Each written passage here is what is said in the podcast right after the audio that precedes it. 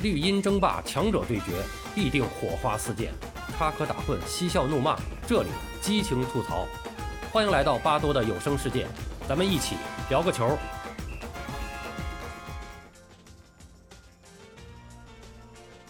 朋友们好，我是巴多。前几天，三月二十五号，二零二二年中国足球协会全国女子足球锦标赛决赛，在北京女足和长春女足之间上演。最终，北京女足零比三不敌对手，获得了本次锦标赛的亚军。对于正在经历，对于正在经历新老交替的北京女足来讲，这是一场久违的决赛。这支队伍已经很多年没有征战决赛的经历了。随着老队员的相继退役，一众年轻队员被提拔到一队。二零二二赛季对于北京女足来讲，无疑是新老交替的一年。正是这样一支正处在磨合中的年轻队伍，在这次全国女足开年赛事上取得了一个超出预期的成绩。但也正是这样一支在赛场上奋力拼搏的队伍，已经被资金不足的现实困扰了一年多的时间。球队在努力的成长，可是生存却成了头等的难题。新赛季女足锦标赛于三月十二号在昆明海埂拉开大幕。北京女足先后战胜河南女足，战平上海女足，战胜浙江女足和山东女足，闯入最终的决赛。对于北京女足来说，能够出现在决赛赛场，已经超过了赛前的预期。尽管几场比赛并非全都顺风顺水，但是球队通过精心的准备和磨合，队员之间的默契和凝聚力在不断的增加。球队的主帅于允这样说。赢得更多的在比赛中和高手过招的机会，对于这支年轻的队伍来讲是无价之宝。本赛季，马晓旭和王晨转型成了球队的助理教练，老将赵荣也选择了退役。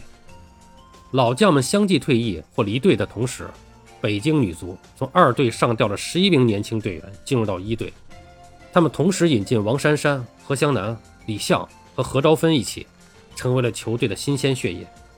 北京女足。正在经历新老交替，一众新面孔的加盟，球队的当务之急就是磨合。在于于允指导来看，北京女足还没有到能够在国内比赛中争夺冠军的水平。本次全国锦标赛，很多的强队都是用年轻队员作为班底出战，大多数的国脚都没有参赛。他说，这次锦标赛是各支队伍的练兵场，大家都是通过这个比赛来准备今年的女超联赛。对于北京女足来讲，同样也是这样。这次锦标赛有十九支队伍参加，基本上涵盖了女超和女甲的队。四月份联赛就要开始，各支队伍都需要通过这次锦标赛来进行练兵和磨合阵容。但无论如何，能够进入到全国锦标赛的决赛，对于正处于新老交替的北京女足，是一次士气上的鼓舞和提升。尽管最终不敌实力更加强劲的长春女足。但是对于已经久违决赛赛场太多年的北京女足来讲，这支年轻的队伍能够拥有这样一段争冠的经历，无论如何都是一次积极的成长。于允指导总是和年轻队员讲榜样的力量，无论是教练组里的马晓旭，还是球场上的王珊珊，他们对于年轻队员来讲就是榜样般的存在。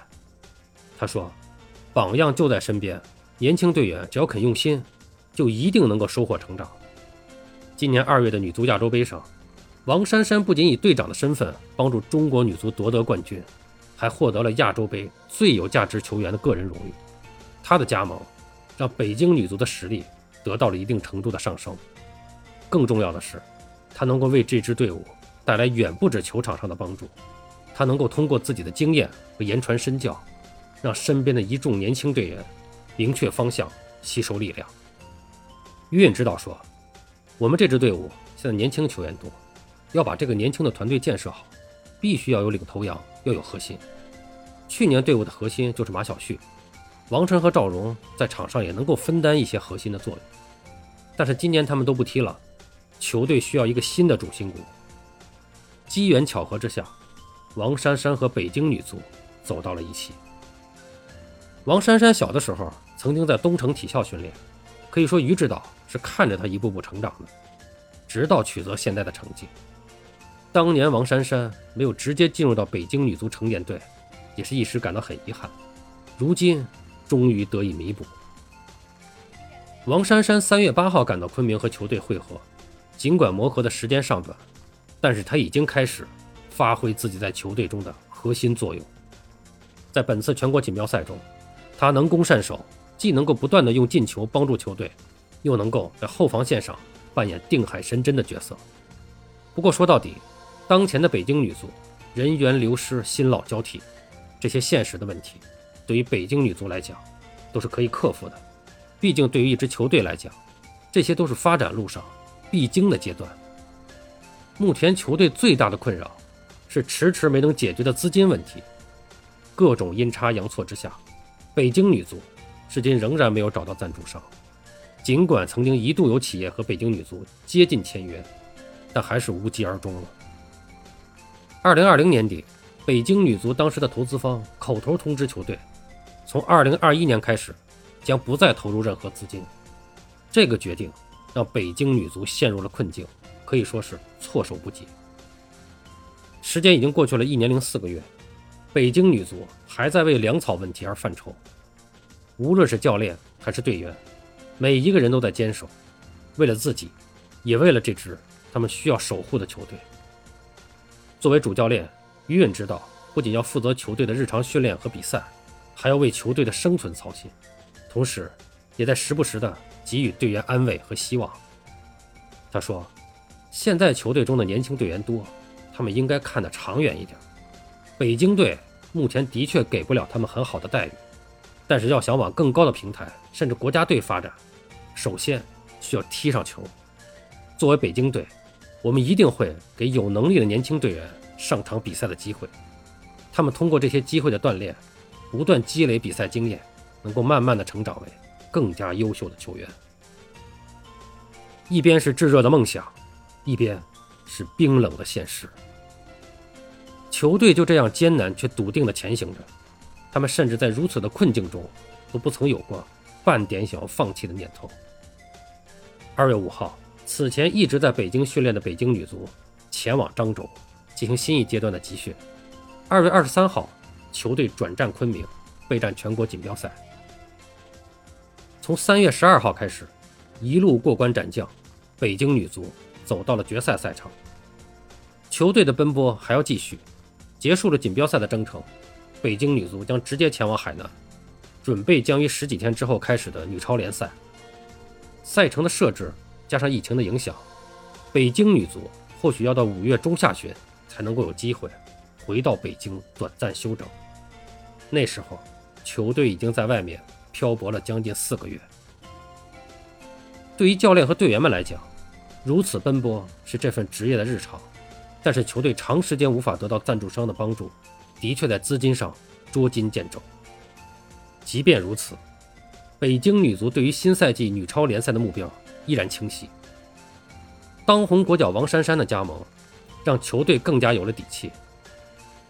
我们去年是联赛第八，今年肯定要力争超过去年，朝着五六名努力吧。联赛竞争注定激烈，粮草依然不足，但是于允知道和他的球队依然要凭借强大的精神力量，朝着目标而不遗余力。